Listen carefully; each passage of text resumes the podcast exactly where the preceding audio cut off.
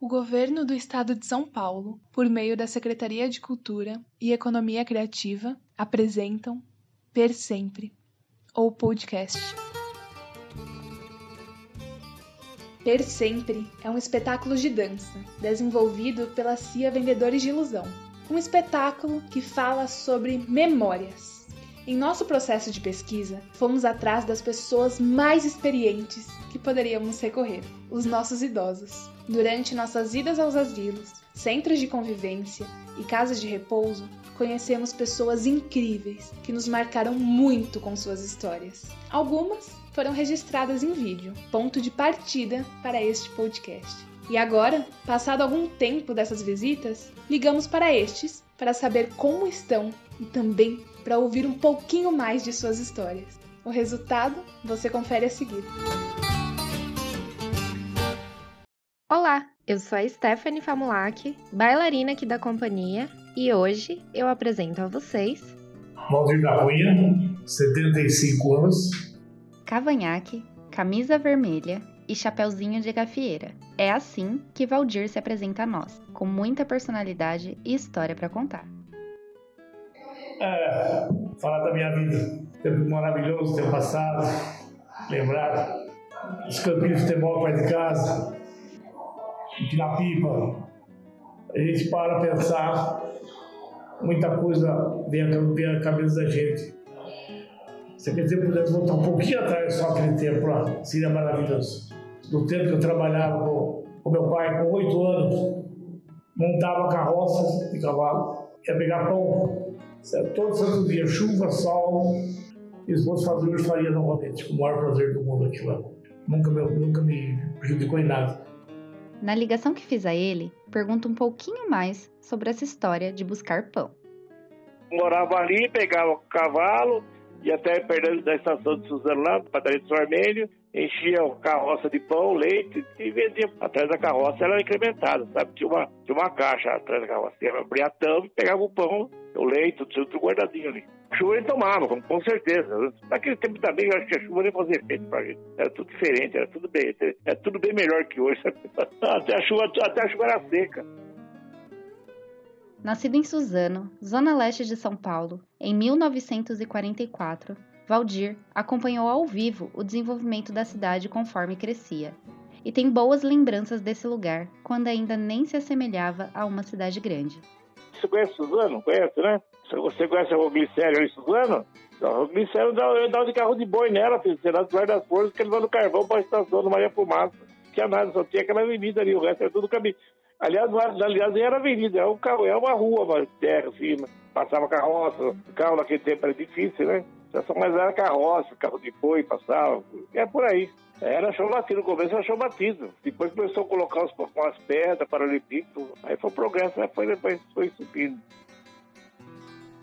Sim, ele levava carvão até a estação com o avô em um carro de boi. Cenário de uma cidade que eu nem consigo imaginar, pois está muito distante do que vemos hoje. Mas isso aí, eu saía, eu, eu lembro muito bem São João Machado, que era prefeito de Suzano, ele que emancipou Suzano, Suzano independente, é Poá começou a pertencer a Suzano, Itacoa começou a pertencer a Suzano, né? Você, sabe o grupo escolar é o Brasil, não sabe? Com 12 anos eu tava, o Brasil tem mais de 60 anos, hein? Então, o Brasil é antigo, nossa, é bem antigo aquilo lá. Eu não tenho dados que eu te falei, eu não, de data sou uma negação. Mas para isso, é, claro, eu comecei a estudar no, no grupo escolar de Suzano. Eu estudei na Casa Branca com a minha tia, que levava o professor para lá. É, tive uma vida boa, graças a Deus, não posso reclamar não. Tive uma infância muito boa. Só vou lhe pedir uma coisa você, não me peça a data, tá? Por favor. Eu sou, uma, sou um zero à esquerda para negócio de data, viu? Tem uma coisa, só uma máquina fotográfica. Eu vi se eu, se eu olhar para você hoje, daqui 20 anos eu posso te olhar, vou reconhecer você. Ele pode não se lembrar de datas, mas conversar com Valdir foi como abrir um livro com todas as informações sobre o desenvolvimento da cidade de Suzano com a diferença de ter uma carga emocional muito particular.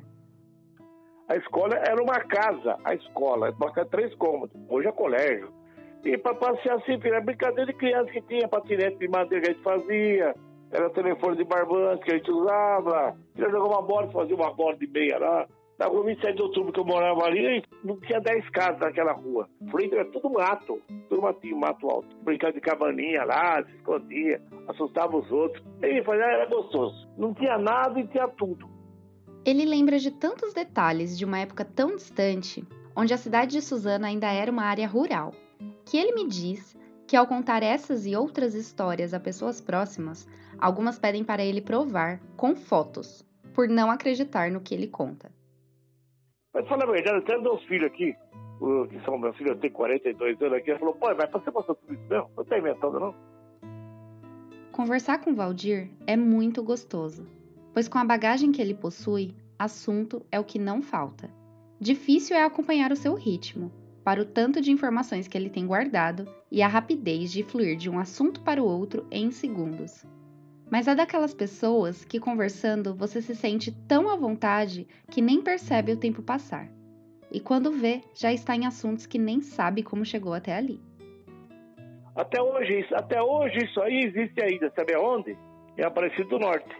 É, lá tem, lá ainda tem os amilhamentos aí ainda. Procurar um outro você vai encontrar lá. Você não conhece Aparecido do Norte? Ô, louco, menino, você nunca foi lá Aparecido do Norte? Você tem que conhecer assim. Você tem que conhecer primeiro parecido para depois conhecer os outros lugares. Para ser abençoado por ela.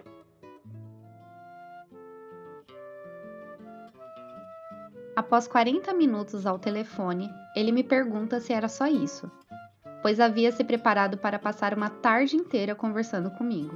Confesso que isso só não aconteceu porque ele tinha compromisso, viu? Eu ficaria mais algumas horas ali conversando com ele. Realmente, seu carisma contagia a distância, Felicidade é uma coisa que não lhe falta. E ouvir as suas histórias foi para mim uma honra. Essa é a minha vida. Eu sou uma vida alegre, procuro viver com todo mundo, não desejo mal para ninguém. Quero viver, viver, eu quero olhar, quero dançar, quero pular, quero viajar, quero passear. Essa é a minha vida que eu tenho. Uma coisa que eu tenho comigo, graças a Deus, é alegria. Eu não sei o que é tristeza, graças a Deus. Caso tenha interesse em conhecer nossa companhia mais de perto e saber mais sobre esse projeto, acesse nossas redes sociais. É só digitar CIA com C, Vendedores de Ilusão. Você nos encontra no Instagram, Facebook e YouTube.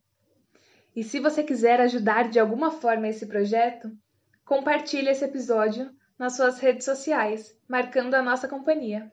Obrigada por ouvir até aqui.